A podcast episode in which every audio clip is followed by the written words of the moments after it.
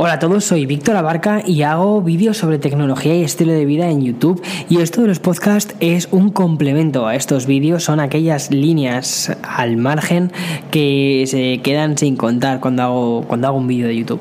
Pero realmente yo creo que debería empezar a cambiar ya la introducción porque esto de los podcasts se ha convertido en un proyecto completamente Mm, o sea, completo, con identidad, con sus patitas, con sus manitas, con su cabecita, vamos, que ya funciona, ya es, ya es un proyecto que lo dejas en el suelo y ya empieza a gatear y todo eso. Vamos, casi que ya está hecho la primera comunión, porque llevo un año entero con el podcast. En fin, que no me quiero extender con eso. Y este episodio además cuenta con un sponsor. Bien, dos sponsors. Bueno, eh, la semana pasada uno, esta semana otro, pero han sido dos sponsors seguidos. Y el de esta semana es Yoigo. Yoigo además me mm, ayudó a hacer el vídeo que visteis este viernes que se llama Cuento de Navidad y ha sido, la verdad es que ha sido un sponsor muy guay porque me han dejado muchísima libertad creativa para poder hacer todo esto y poder contaros eh, esta historia navideña, donde, bueno, basada un poco en el cuento de Charles Dickens, del cuento de Navidad. No sé si lo habéis leído, pero bueno, para los que no lo hayáis leído, trata, eh, es la historia de un señor súper avaro, tan avaro, tan avaro, tan avaro, que estaba completamente desconectado del mundo real, más allá de sus propias narices, era muy egoísta y mm, durante la noche de, mm, del 24, ¿no? la, la noche buena, se le aparecen tres fantasmas. El fantasma de la Navidad pasada, el fantasma de la Navidad presente y el fantasma de la Navidad futura.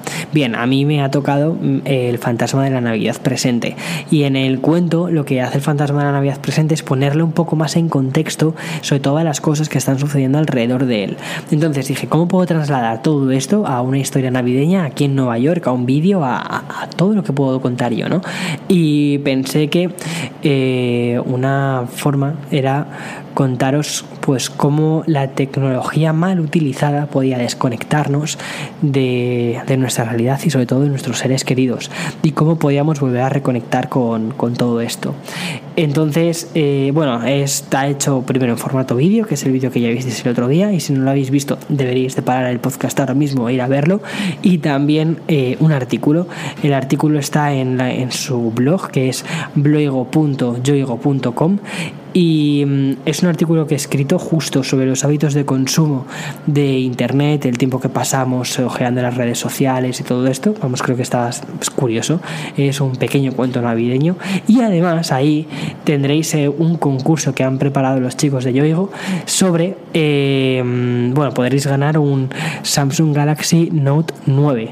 ¡Wow! ¿eh? Vaya pasada. Y, o sea, si yo fuera tú, echaría un ojo eh, al, al, concurso, al artículo e incluso también al vídeo. El vídeo, de verdad, estoy especialmente orgulloso de ese vídeo, así que, no sé, me, me gustaría mucho que lo, que, lo, que lo pudieras ver. Y nada, ya fuera completamente del sponsor, me ha gustado mucho eh, colaborar con Yogo para crear esta historia. No siempre cuando una marca te contacta y te da o sea, algo tan, tan, tan, tan, tan libre como crear un cuento de Navidad basándote eso en cuatro puntos. Me dijeron que era el fantasma de la Navidad presente y poco más. O sea, ha sido todo muy libre y no sé, me ha gustado mucho. La verdad es que estoy muy contento con, con el resultado, cómo ha salido todo y ha sido un lujo poder trabajar con ellos, la verdad.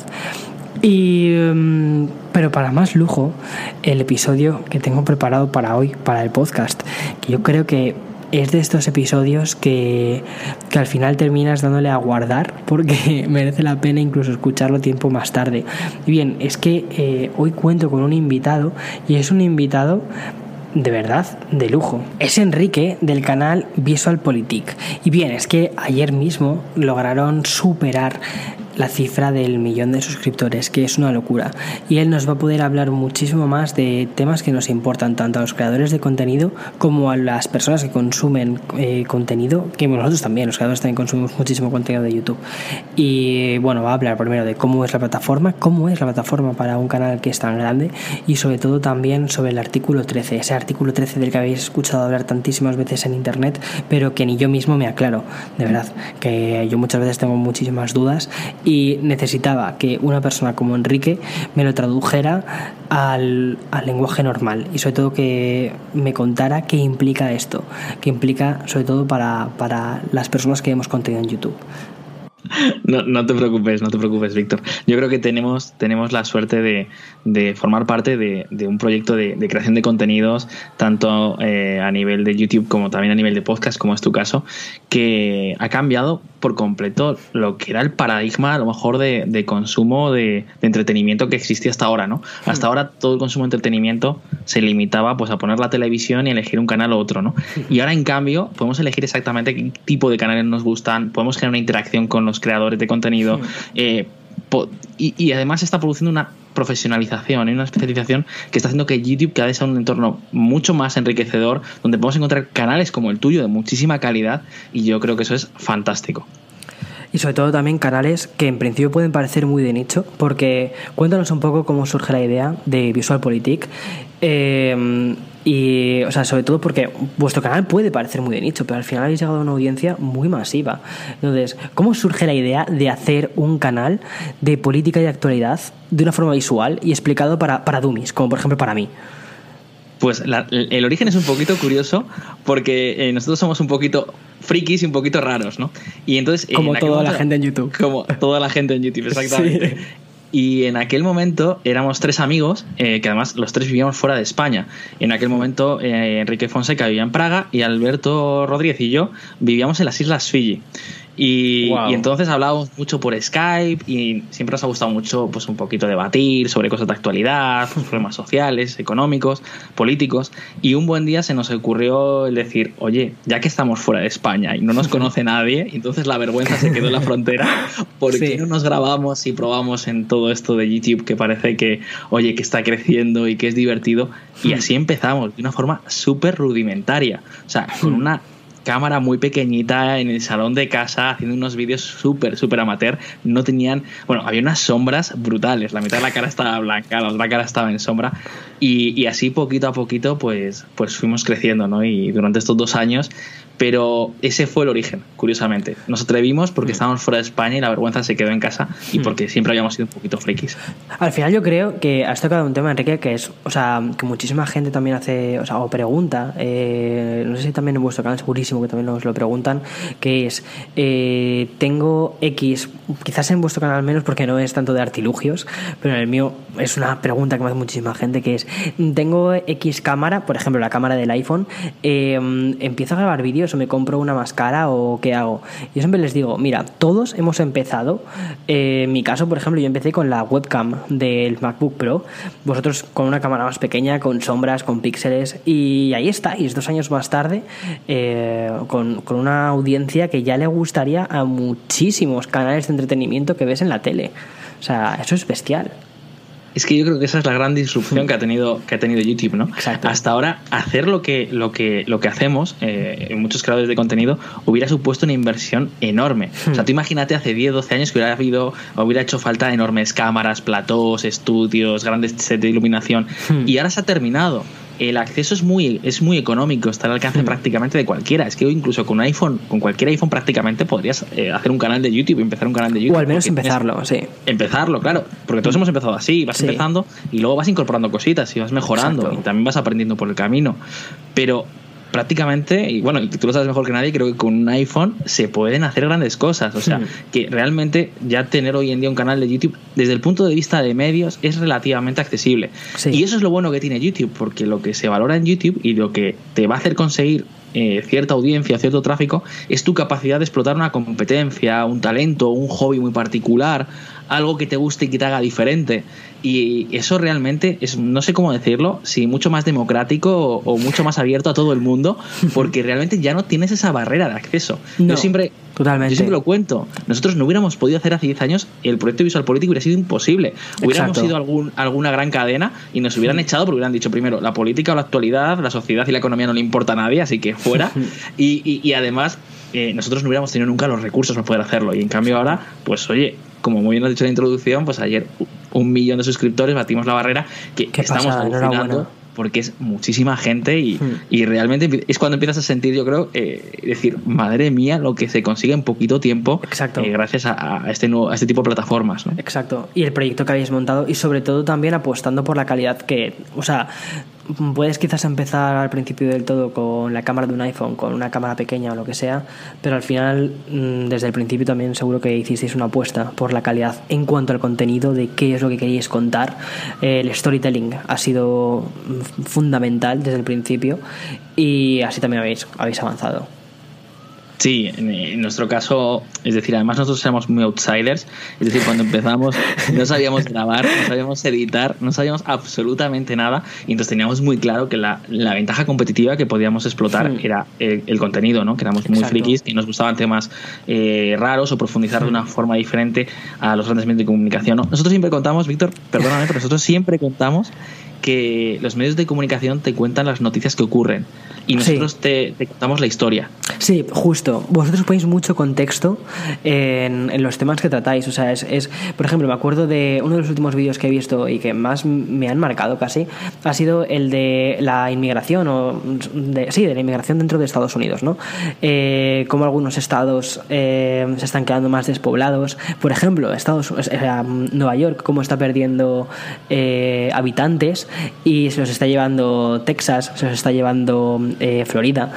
Y me pareció muy curioso porque no solo os limitasteis a dar lo que sería una noticia de un periódico que hubiera, que hubiera terminado en dos párrafos, sino que hiciste un contexto muy bueno. Claro, ese, ese hmm. te lo agradezco porque más viniendo de ti nos hace especial ilusión. Eh, porque, bueno, siempre cuando un creador bueno de contenido te hace un reconocimiento así en público, pues te pones hasta nervioso, ¿no? Pero, pero eh, esa, esa, es la cuestión, ¿no? Es decir, en, en YouTube porque hay una, hay, una, hay, hay un montón de tópicos y de, y de, prejuicios en la sociedad y en los medios de comunicación sobre lo que hmm. son los creadores de contenido, particularmente en YouTube, ¿no? Justo. Que parece que, que, somos horribles. Es decir, parece que nos ponemos ante una cámara, decimos lo primero que se nos pasa por la cabeza, hmm. hacemos alguna barbaridad y pirateamos cosas. Y ya está.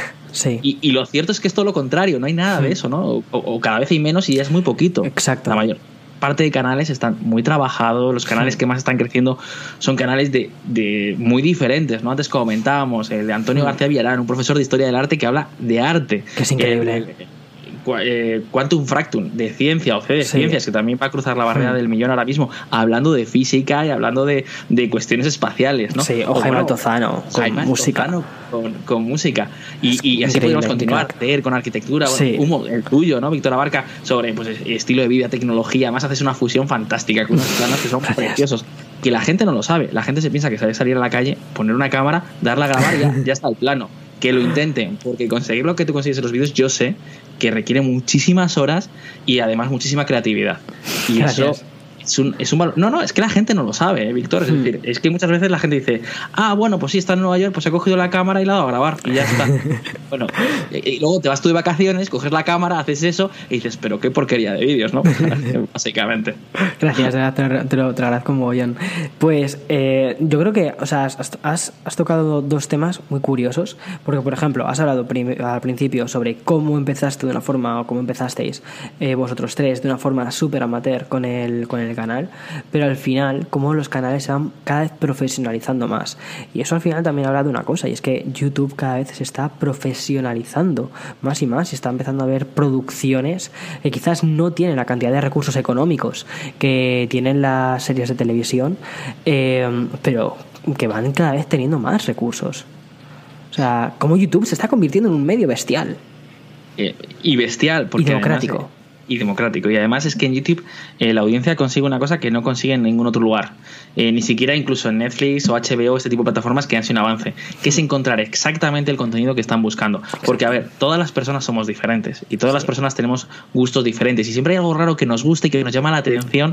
Y eso nunca lo vamos a encontrar en televisión. Y sorprendentemente en YouTube lo vamos a encontrar. Seguro, seguro que hay hmm. algún canal más o menos bien montado que se dedica a ello. Y además hmm. podemos interactuar. Y eso es hmm. increíble. Nosotros siempre contamos, nosotros tenemos una visión de las cosas o te contamos cómo creemos que son las cosas en base a los datos o la información que tenemos, pero siempre decimos, está abierto al debate. Lo que más nos gusta es alimentar el debate. Y si hmm. alguien nos convence de lo contrario, no vamos a tener ningún problema nunca en cambiar de opinión.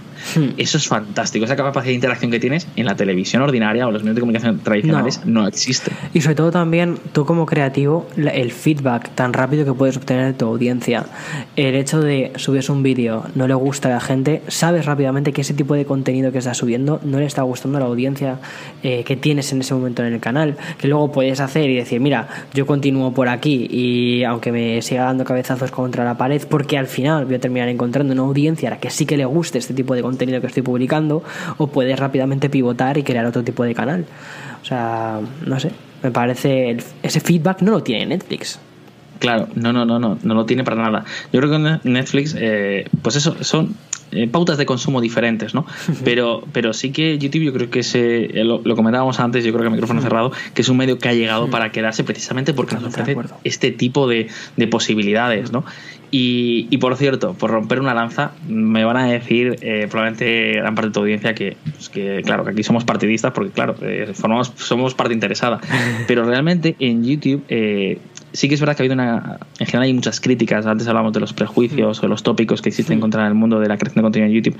En YouTube la mayor parte de creadores son pequeños creadores, eh, chicos generalmente jóvenes, pero de todas las edades también vamos a encontrar, que hacen un trabajo enorme, que muchas veces trabajan desde su casa con pocos medios, eh, con muchísima ilusión, eh, dejándose la piel en lo que hacen, que tienen una exposición enorme, donde además cada día se las tienen que ingeniar para desarrollar nuevos vídeos, pensar nuevos vídeos, montar nuevos vídeos. Nosotros no tenemos un trabajo de de 8 a 7 o de 9 a 6, donde llegas y el jefe te dice lo que tienes que hacer y, es la rutina de un día, otro y otro. Y tampoco lo queremos.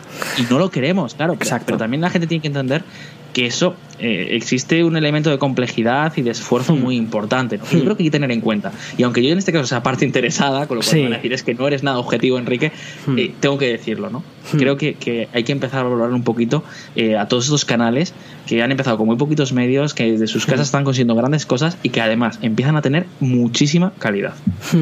Justo, mira, hace, hace unos cuantos podcasts lo hablaba con Gominuke, que justo también hablábamos un poco sobre el tema de la presión de los medios, la presión que se siente al ser youtuber, ¿no?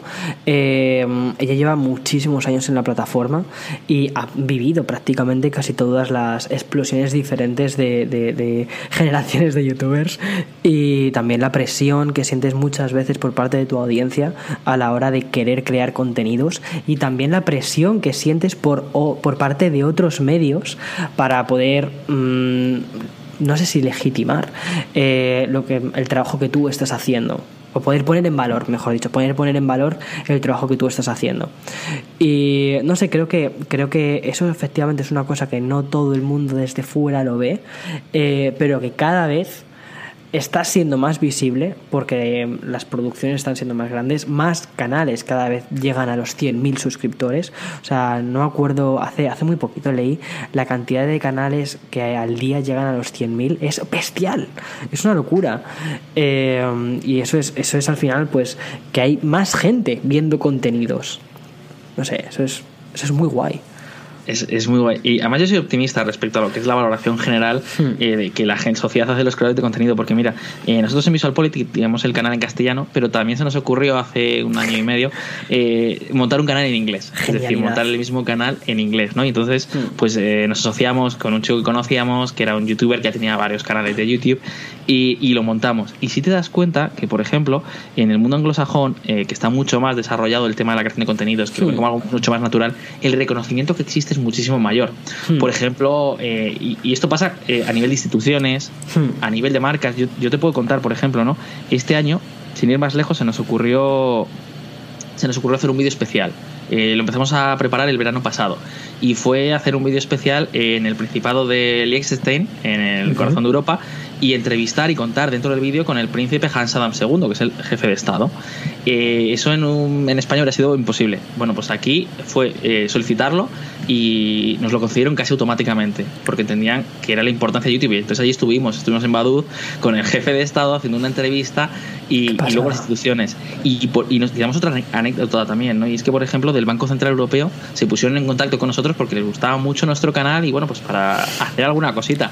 Y tú dices, en España, por ejemplo, donde, bueno, eh, prácticamente, pues eso, te toman como una especie de chicos se ponen ante la cámara, en el mundo anglosajón ya es diferente. Hmm. Y en las marcas también, ¿no? Ocurre también con las marcas o con... Hmm. Eh, en general existe una relación mucho más alta. Yo confío en que eso tarde o temprano llegue también a España. Llegará. Llegará, porque yo creo que lo, lo bueno de, de, ser un youtuber en, en, español es que al final llegas a una audiencia muy grande. Los youtubers, de los youtubers más grandes del mundo están Rubius, están.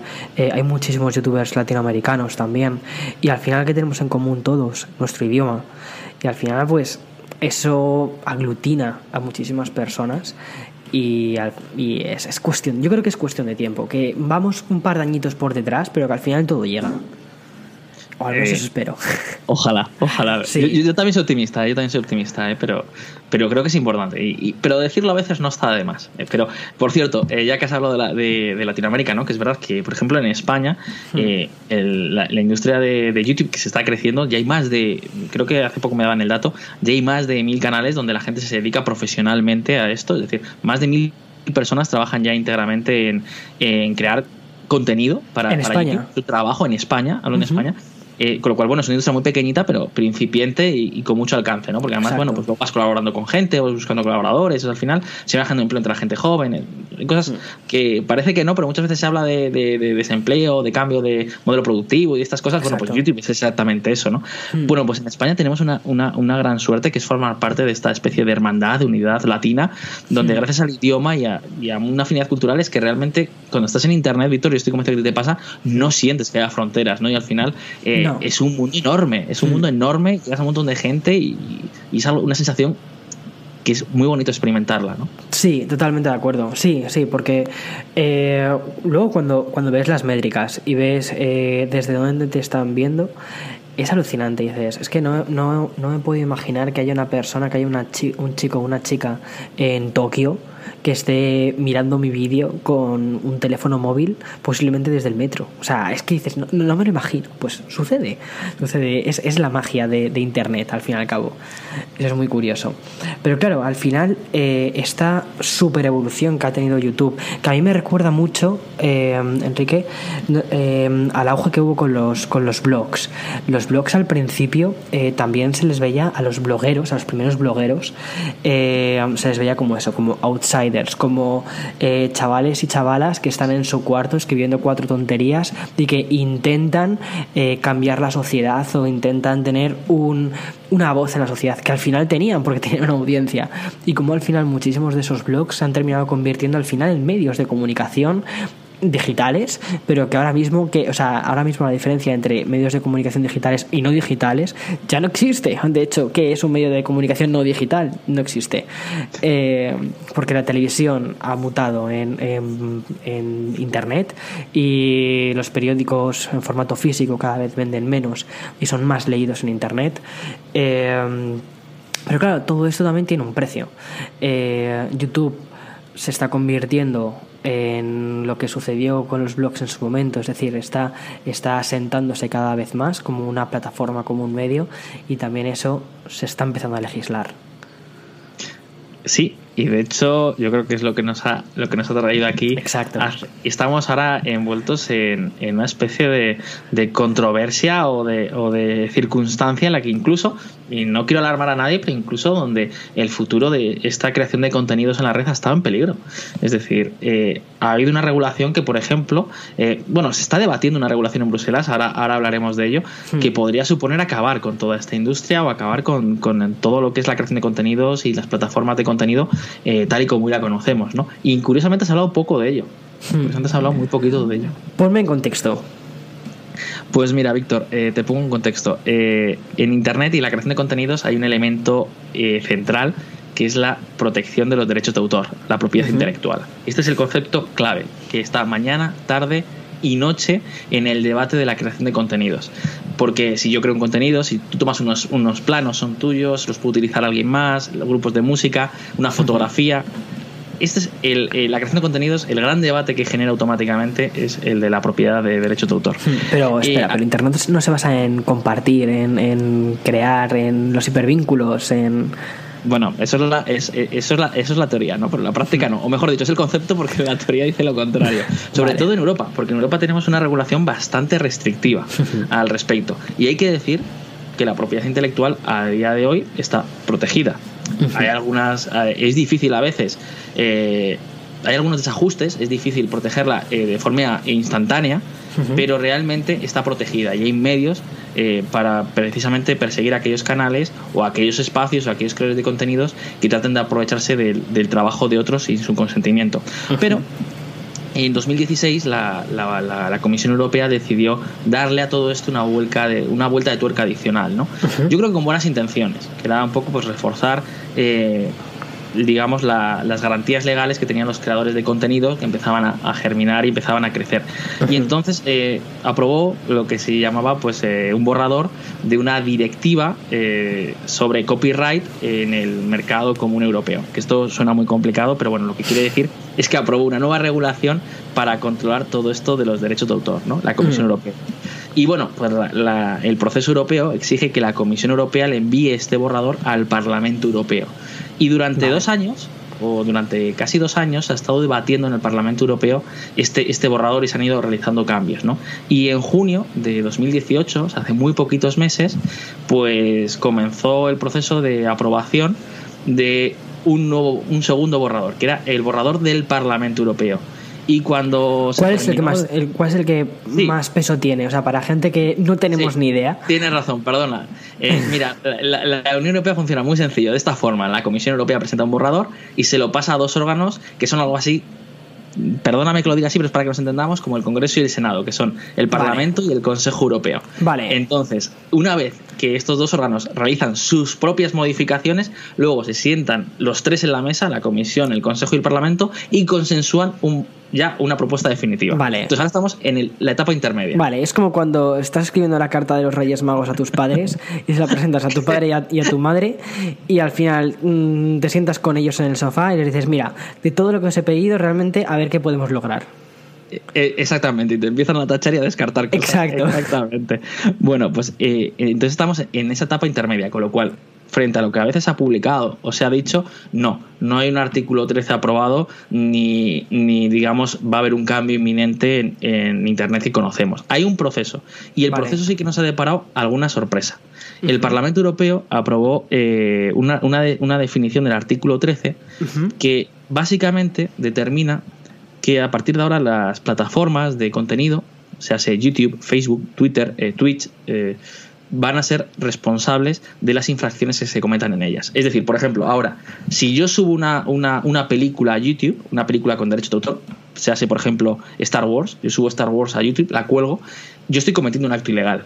Estoy cometiendo una infracción. Pero no, YouTube no es responsable. YouTube tiene la responsabilidad de retirarlo en cuanto lo conozca. Exacto. es por eso lo que han desarrollado el Content ID y por eso se producen las reclamaciones de que cualquiera puede hacer de, sus derechos de autor en, YouTube o en cualquier otra plataforma. Hmm. Pero el responsable soy yo. Bueno, el nuevo artículo lo que viene a decir es que a partir de ahora el responsable va a ser también YouTube. Y eso plantea un problema enorme. Porque claro, eh, eso implica que si yo cuelgo una película de Star Wars, a YouTube le pueden pedir una indemnización millonaria. A YouTube, a Twitter o, a Star, o a Facebook o a cualquier plataforma de contenido. Porque realmente para, en este caso, la distribuidora de la película, para Lucasfilm, es mucho más fácil ir a por YouTube que ir a por Enrique. Claro. Primero porque si tengo que ir a por Enrique, tengo que ir a por Enrique, a por Manuel, a por, a por Julio, a por Víctor, a por Gonzalo, y es muchísima gente, son muchos juicios y es muy caro. Y segundo, porque son pequeños creadores que no me van a poder pagar, no me van a poder indemnizar, con lo cual no merece la pena. Presento una reclamación, retiran el contenido y ya está. Y luego la plataforma les castigará. Que en el caso de YouTube, si tienes tres strikes, pues te cierran el canal, por ejemplo. Que es. Automáticamente, que es muchísimo. Eh, bueno, pues ahora hay el nuevo artículo 13 dice que no, que el responsable sería YouTube. Y entonces ya cualquier discográfica, cualquier hmm. eh, propietario de, derechos de, sobre un recurso podría ir donde YouTube y decirle, eh, págame porque me has, dañado mis, mis derechos, mi, propiedad, mis, mi propiedad intelectual. Y eso plantea un problema enorme, porque claro, la gente puede decir, no, bueno, pues eh, que pague YouTube o que si no, que impida que se suba este tipo de contenidos y ya está.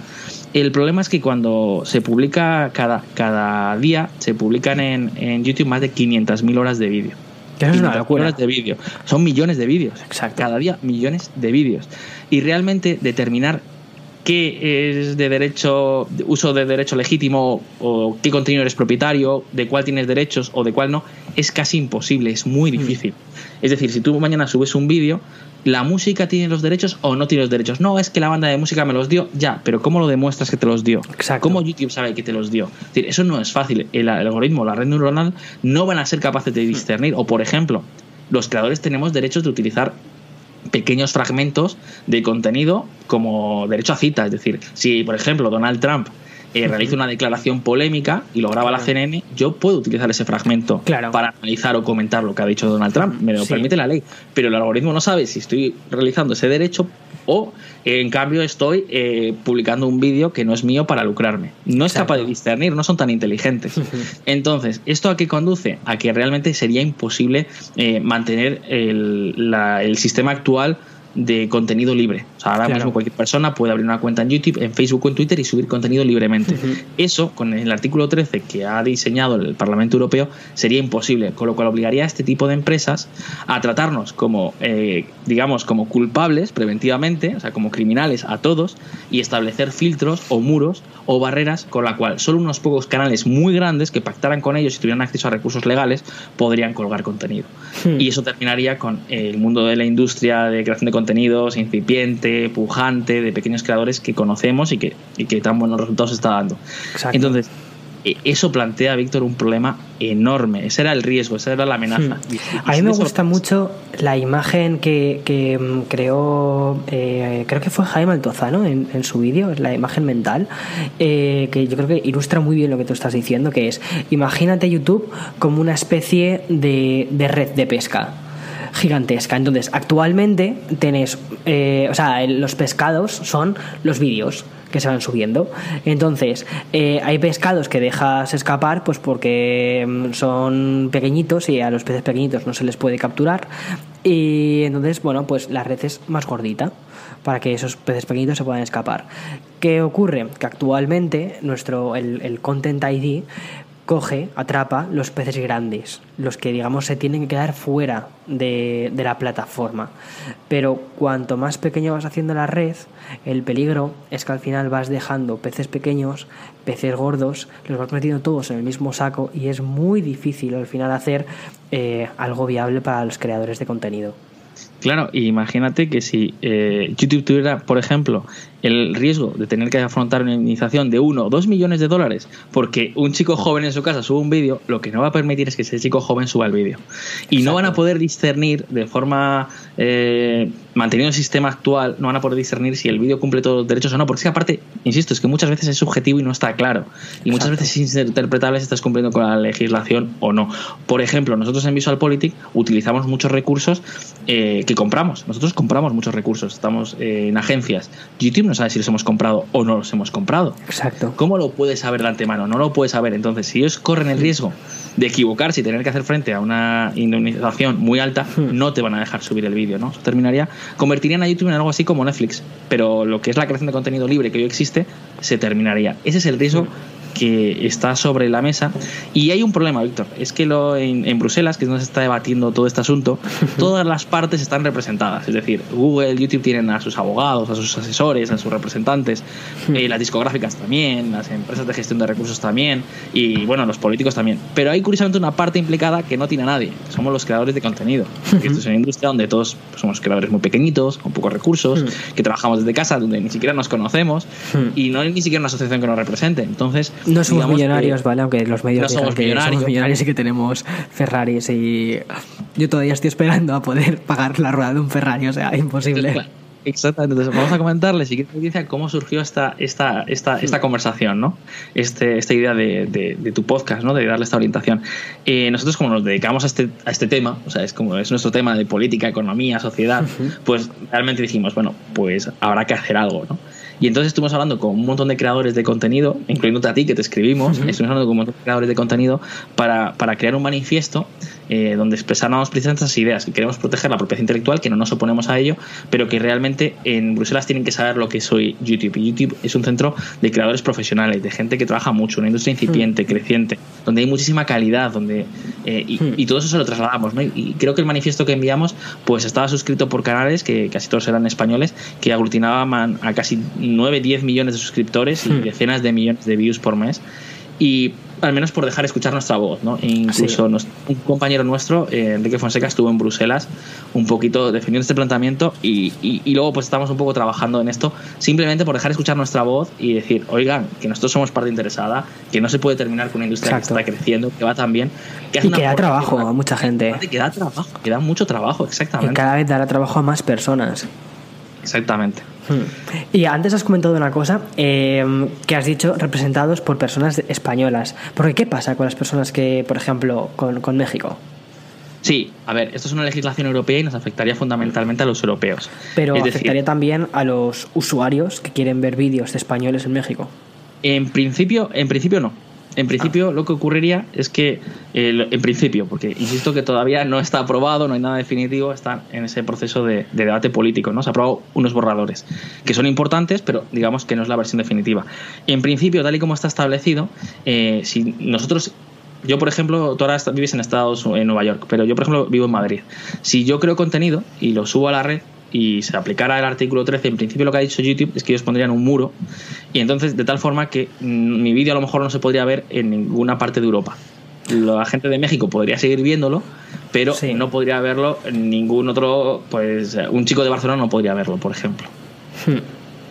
Pero claro, o sea, esto no tiene ningún sentido porque posiblemente tú, eh, al igual que también lo que comentaba Jaime, eh, es que un porcentaje muy grande de su audiencia viene de España y pierdes, ponte el 40% de tu audiencia. Claro, claro. Y, ya no solo es que pierdas tu audiencia, imagínate, Víctor, tú trabajas con marcas, ¿no? A veces eh, trabajas con marcas, imagínate, ya olvídate de que una marca española puede hacer algo con ellos. Y ese es su sustento de la creación de contenidos, que la creación de contenidos, el mundo de YouTube es gratis, cualquiera puede consumir los contenidos gratuitamente, pero evidentemente la gente tiene que vivir de algo. Exacto. Entonces, muchas veces haces colaboraciones con marcas, pues bueno, pues en este caso no puedes hacer colaboraciones con marcas españolas. Eh, o por ejemplo, pues no podrías a lo mejor llegar a, a, proyectos similares, a lo mejor con otros canales, con otras empresas, porque tus vídeos estarían vetados. Y aunque tú subieras un vídeo de Nueva York, a lo mejor no se te podría ver de España, ¿no? Y eso generaría. Y, y, además la pérdida de valor cultural, porque YouTube está haciendo una aportación educativa, divulgativa, de entretenimiento, de calidad enorme. Si terminamos con todo eso, mm, Víctor, pues yo creo que eso sería malo para todos.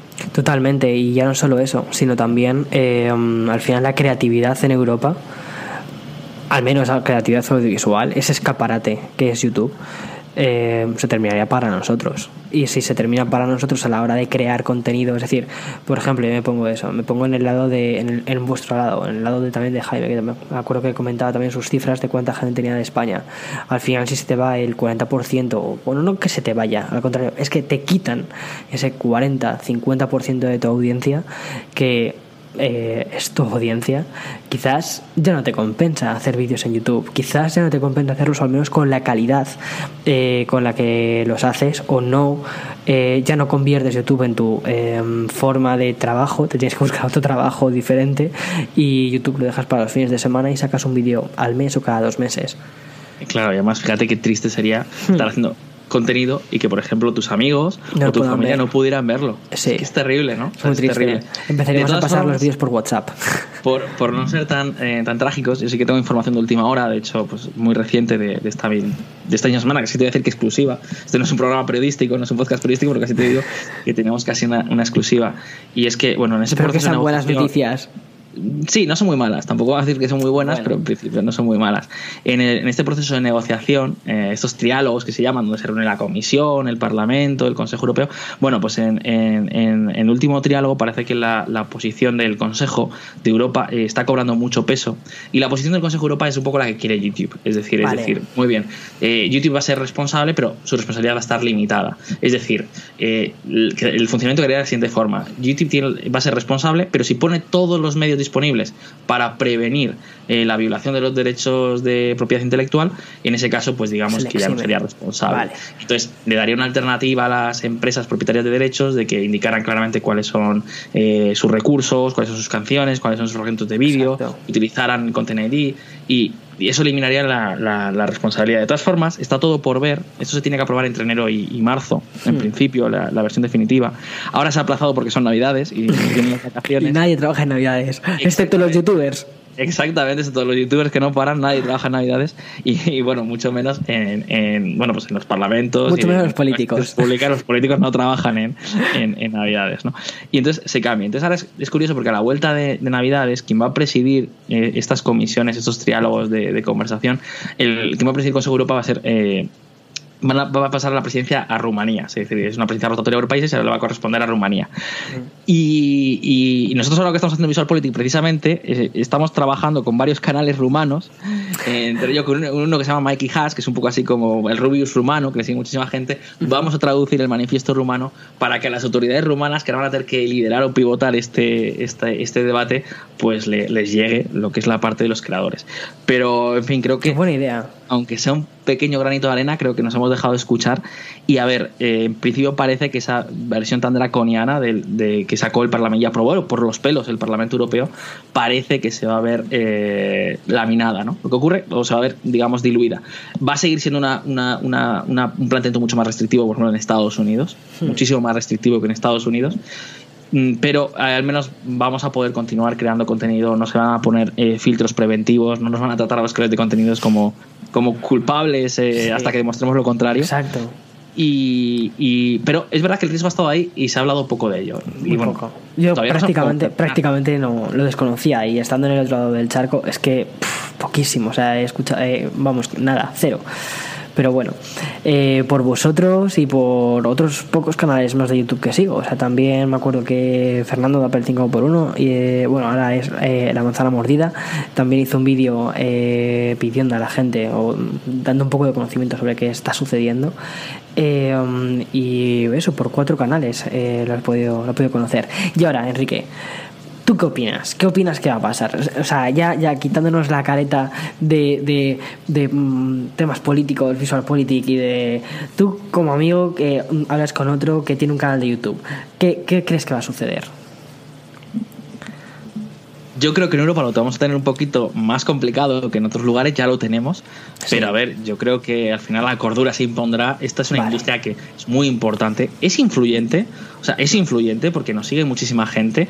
Eh, nosotros el manifiesto que hemos mandado parece que no, pero estamos hablando de 9, 10 millones de suscriptores. ¿eh? es muchísima gente. Claro, es muchísima gente. Yo creo que eso a los políticos les preocupa bastante siempre. Hmm. Y a ver, yo creo que no se puede pretender acabar con una industria que está creciendo, que aporta, que es una industria que además es de alto valor añadido, que aporta un montón de empleos a los jóvenes, que además mm, hace una gran aportación cultural que mejora el entendimiento entre los pueblos, que ayuda a suprimir esas diferencias culturales, creo que no se puede terminar. Yo soy optimista, además yo es que tiendo a ser optimista siempre. Sí. Y, creo que al final, bueno, pues aprobará un planteamiento que estará a medio camino. Hmm. Probablemente esto nos dará algún pequeño quebradero de cabeza de vez en cuando a los creadores. Hmm. Eh, probablemente YouTube se vuelve mucho más exigente Eh, los youtubers eh, probablemente de Latinoamérica o Estados Unidos lo tendrán un poquito más fácil, hmm. pero eh, creo que bueno que esta versión que sacó el Parlamento Europeo, que sí que terminaría con la industria del contenido tal y como la conocemos y de publicación libre en Internet, creo que se va a quedar diluida. Espero no equivocarme. Ojalá, tocamos madera. Tocamos madera porque eso sería, o sea, sería demasiado orwelliano ese futuro de una internet controlada, una internet mm, capada.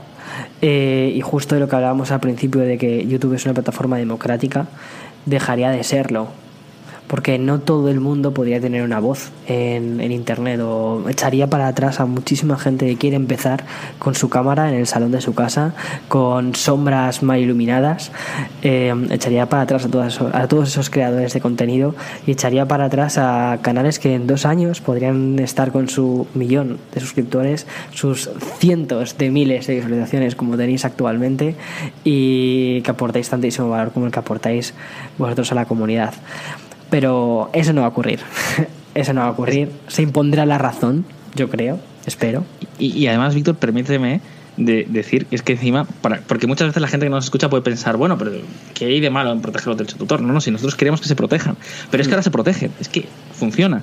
O sea, el, el Content ID, que es la, el medio de rastreo que tiene YouTube, funciona bastante bien, cada día funciona mejor, tiene fallos, sí, es normal, la tecnología tiene que evolucionar, pero cada día funciona mejor y si alguien ve quebrantado sus derechos, presenta una reclamación y el vídeo que esté quebrantando sus derechos lo van a retirar inmediatamente, ¿no? Lo mismo ocurre en Facebook, en Twitter. Es decir, que hoy en día las cosas funcionan. Y que hmm. desde luego YouTube no es ese mundo de, de piratas y corsarios que, que algunos imaginan. Todo lo contrario. Ah, todo lo contrario. Sí. ¿no? Hay, hay, un vídeo muy bueno que comentamos también antes de, de, Antonio García Villarán, que es un profesor de, de historia del arte, que eh, hizo sobre las generaciones de youtubers. ¿no? Y, y voy a dejar linkado en el, en el. porque es muy bueno. Sí es muy bueno. Y a nosotros, a tu canal, ¿no? a, Víctor Abarca y a, y a, Visual Politics nos considera como, ya como los artesanos, ¿no? hemos pasado por varias etapas, ahora somos los artesanos, o sea, realmente los que, oye, nos lo curramos, tratamos de hacer un buen contenido, sabemos que tenemos que mejorar cada día porque eh, somos nuevos, somos amateurs, pero bueno, estamos, estamos en ello. Estamos ahí dándolo todo. Enrique, ha sido, ha sido un lujo, la verdad, eh, tenerte en el podcast, conocerte y además tomar, tomarme este café contigo, que ha sido estupendo. Por cierto, ¿tu café de qué era? Eh, me, vas, a pillar, mi café era un café de Nespresso, lo siento. Bueno, no está mal, está muy bien. No está mal, no está mal. muy bien. era de, un café arábico de Nicaragua. Ah, entonces está muy bien, entonces está muy bien. Eso tiene nivel. Si hubieras dicho Nescafé de, de, por las mañanas soluble, pues quizás tenemos que parar el podcast ya. Yo es que soy, soy muy cafetero. Tú me ganas, pero yo soy también bastante Ahí estamos, ahí estamos. y mm, bueno, ha sido, ha sido genial charlar contigo, Enrique, me ha encantado. Y sobre todo también que hayas podido explicar toda la problemática del artículo 13, de la cual se ha hablado muchísimo, pero creo que eh, no, o sea, cuando lees un, cuando lees un artículo sobre el artículo 13, eh, no te quedan las cosas tan claras como cuando te lo explican mm, más, más tranquilamente, con un café de por medio aquí sentados y charlando pues muchísimas gracias a ti por, por invitarme, Víctor. Eh, yo lo he dicho al principio, pero lo, vuelvo a repetir, que es que yo, yo soy un seguidor del trabajo de, de, Víctor, yo no me pierdo sus vídeos, sigo su canal, sigo todos sus podcasts y, y, me encanta tu trabajo y para mí estar aquí ha sido eh, muy emocionante. Muchísimas gracias, muchísimas gracias. Hasta otra. Hasta otra.